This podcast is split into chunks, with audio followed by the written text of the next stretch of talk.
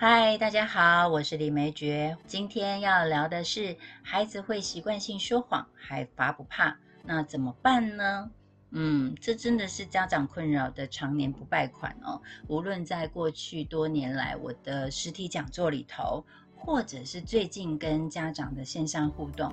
都会隐隐约约听到家长提到孩子说谎这件事，也许他不是直接的说谎哦，他是呃顾左右而言他啦，或者是当做没听到这个问题啦，等等的这些行为呢，都会被家长认定为他在说谎，他不想回答，他不想给我真实的答案哦。嗯，对呀。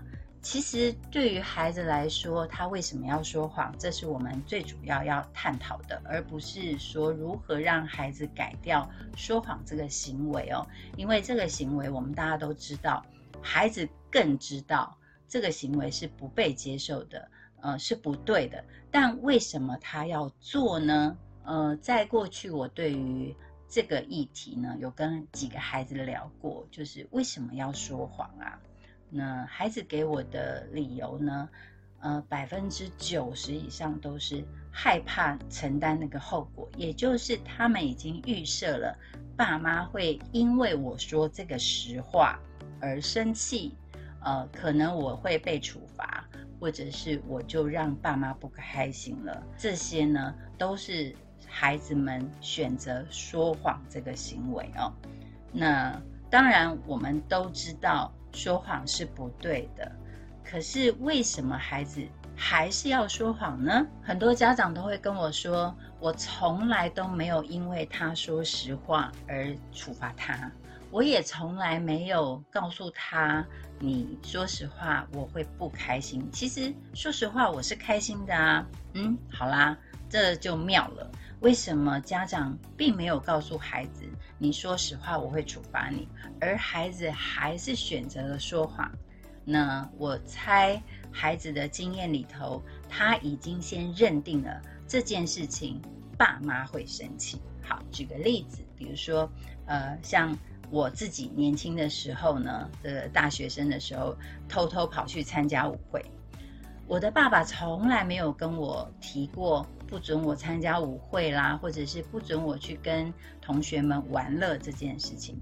可是不晓得为什么，我就是不敢告诉他我去参加这个舞会了。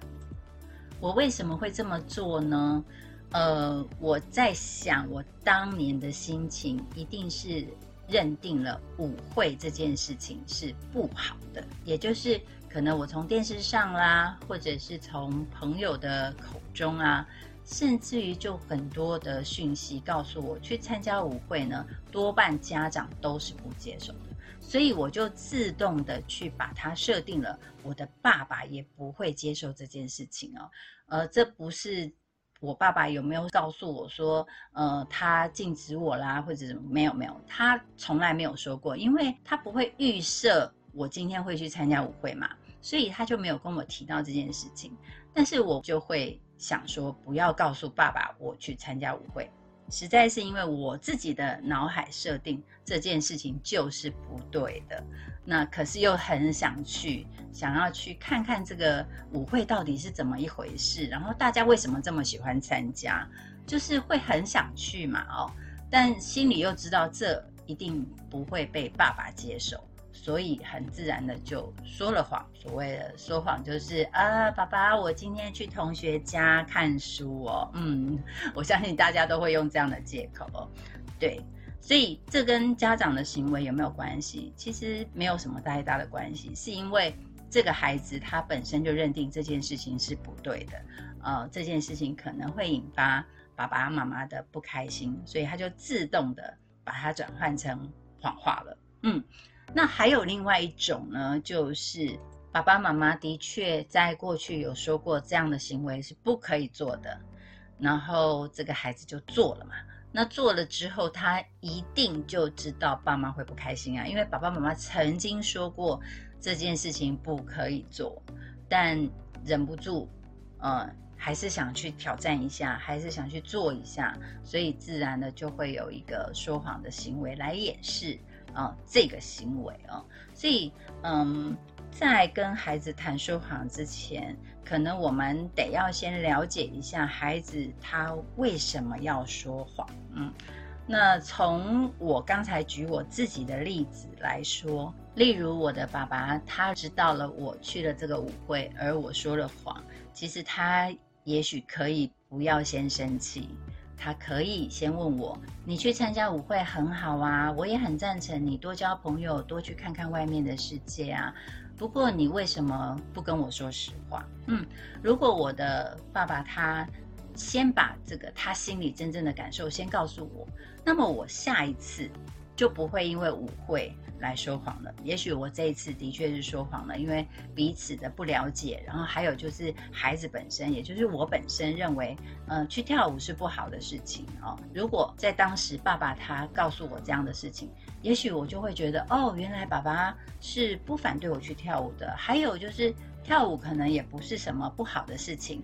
那也许大家对于舞会的印象不好，是因为大家会在舞会里头做了一些。不好的事情，而不是去参加舞会这个事情是不好的哦。所以可能可以透过这一次的沟通呢，然后把大人的想法，然后直接的告诉小孩，然后让小孩子去了解说，其实爸爸妈妈并没有反对你做这件事情，只是这件事情为什么大家会觉得不好呢？哦，等等等等，可以借由这个事情呢，呃，给我一些正确的观念。那么。也许我以后去参加舞会的时候，我会更加的注意，嗯，哦，舞会呢，纯粹跳舞 OK，可能我们不要在里头像是喝酒啦、闹事啊等等的哦，让我能够更有正确的方式去参加舞会。那么这个说谎其实对于，呃，我跟爸爸就会变成有意义的。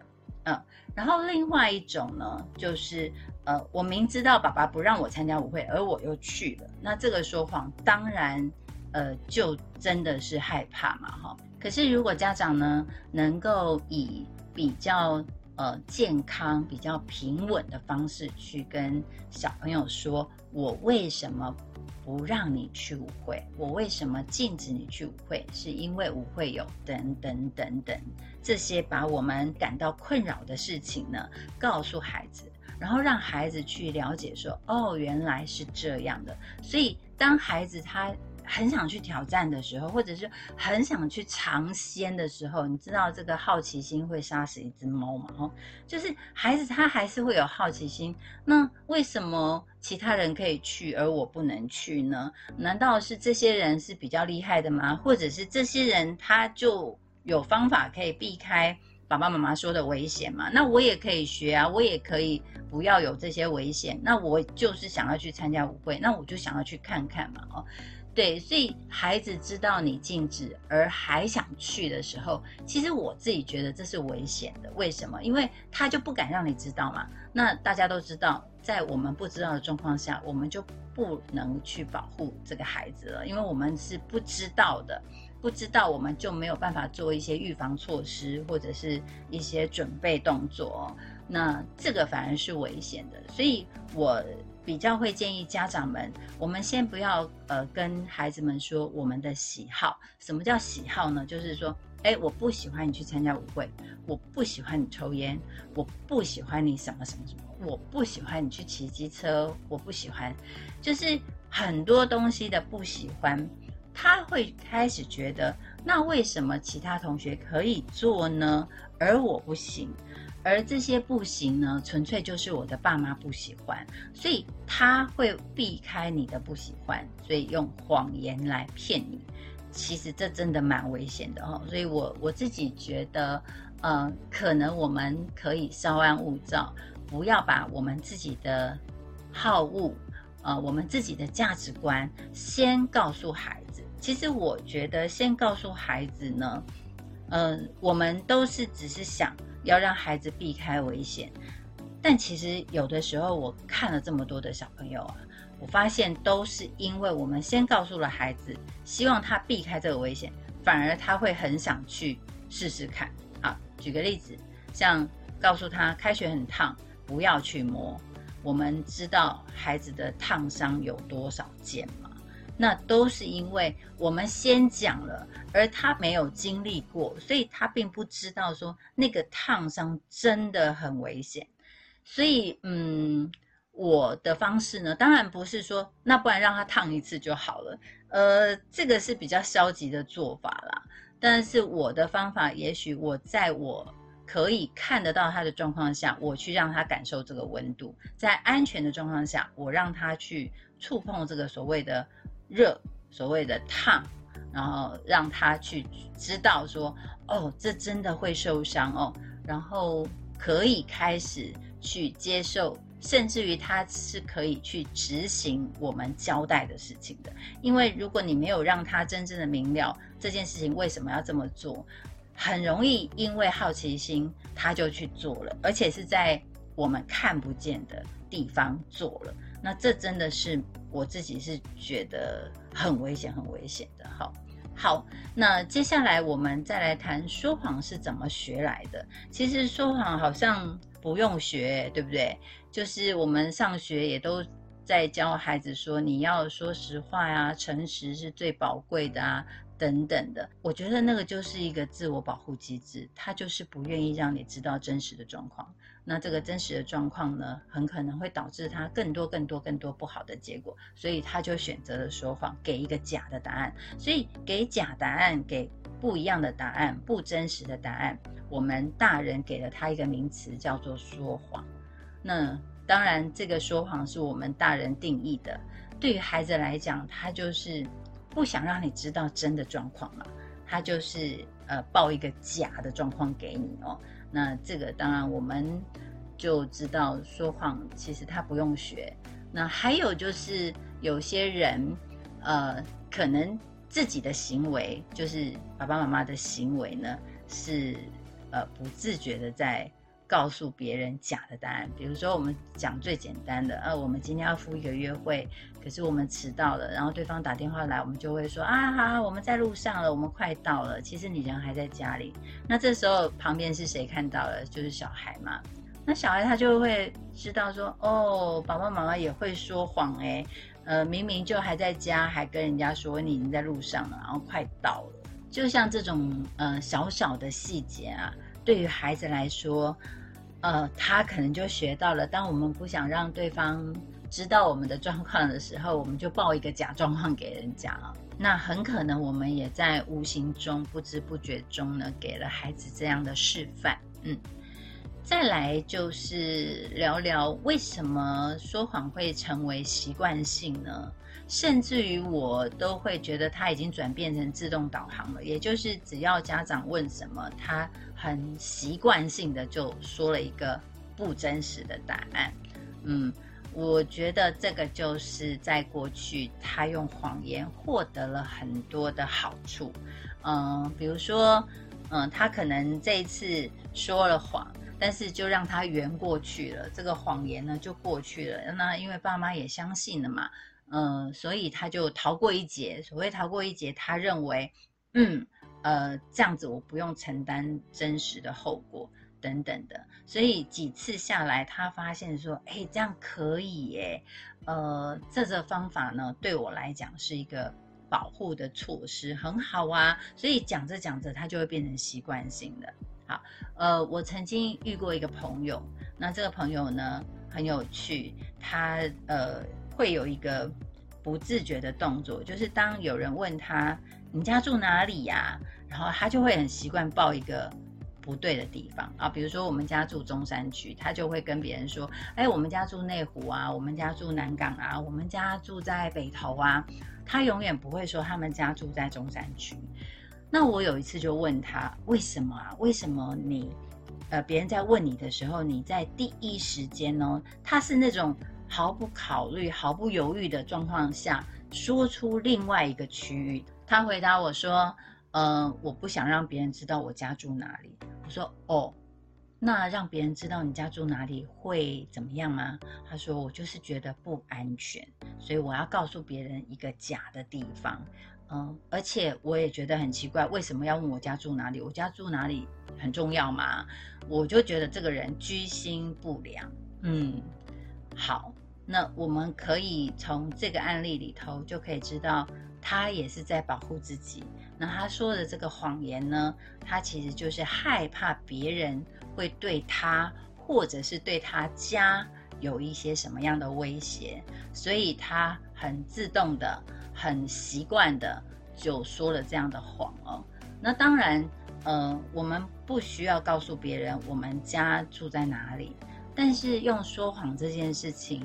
来掩饰我们家住哪里，嗯，这个惯性呢是我们要探讨的嘛？哦，其实我觉得，如果你不想让别人知道你家住哪里的话，其实我们就可以告诉对方说：“哦，我们家，我我不想告诉你我们家在哪里。”但是很多人说不行，这样讲就是拒人于千里之外。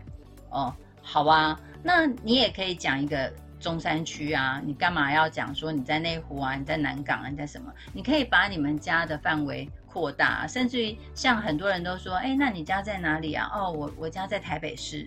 当然，如果他在问说，哎，那台北哪里？哦，台北哦，台北中山区啊，怎么了？你对我们家有兴趣啊？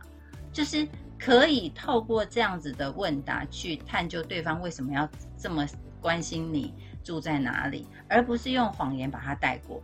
嗯，如果用谎言把它带过，在未来假设你跟这个人当了好朋友，有机会要去你家玩的时候，那么他就会发现说，哦，原来你以前就是骗我的，哦，你在防我什么嘛？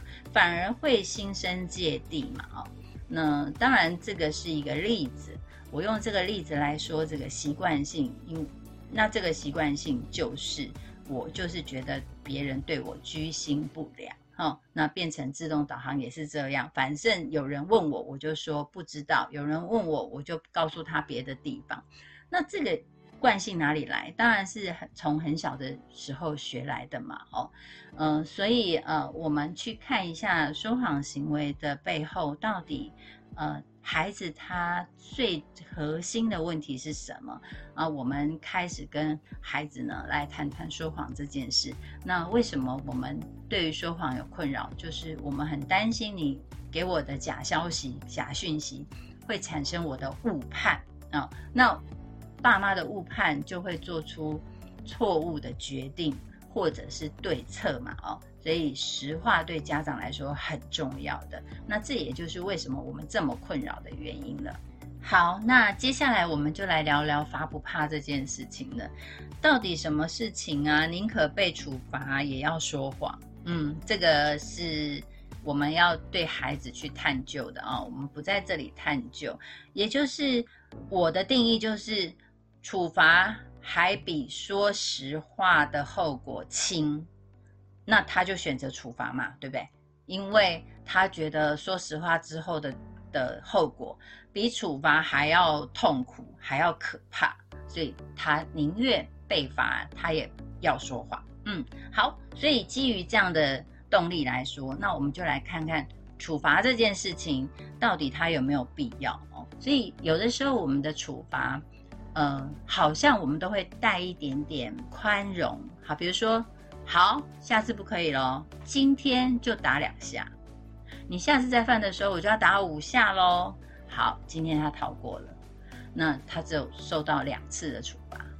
那下一次他又犯了，然后就再说对不起，妈妈，我下一次不敢了，请你这次原谅我。等等，我我知道很多孩子很会用这一招，所以呢，妈妈又心软了，她就会说：好，那我今天。还是打你两下，我因为我觉得一定要处罚你，但是我可以处罚少一点。如果你下一次再犯的话，我一定要加重喽。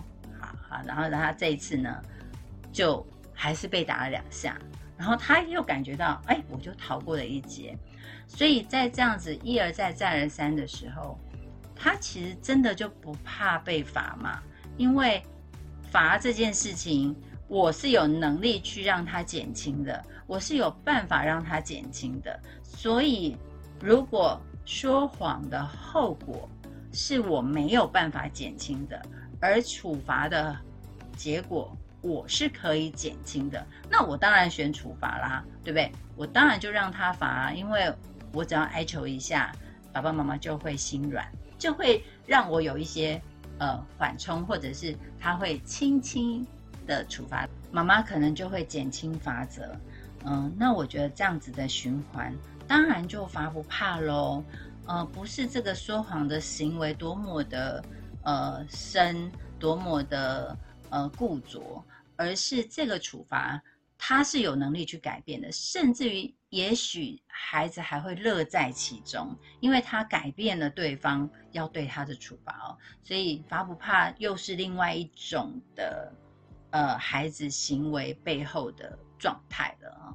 所以，当孩子呢习惯性说谎，还罚不怕这样子两个的问题呢结合在一起，呃，事实上，也许他有直接关系，但也许可以把它分成两个部分来谈哦。因为习惯性说谎，它在呃这个整个行为里头，它有一些原因的，但是在罚不怕这个过程里头呢，可能是因为我们跟他的状态。让他觉得处罚这件事情，他是有能力去改变的，所以他就是不怕了。那这个不怕可能会衍生很多的问题，也许不再只是罚说谎，他可能还有很多很多的事情，我们罚他他都不怕了，因为他认为没关系，这个我是可以在当下做一点动作，然后让他减轻的。嗯，好。所以呢，今天的话题我们就谈到这里了。关于孩子习惯性的说谎，还有为什么罚不怕，那欢迎家长们呢可以继续用这个话题呢在底下留言，我们也可以再深入探讨哦。好，谢谢大家，今天就聊到这边，我们下次见，拜拜。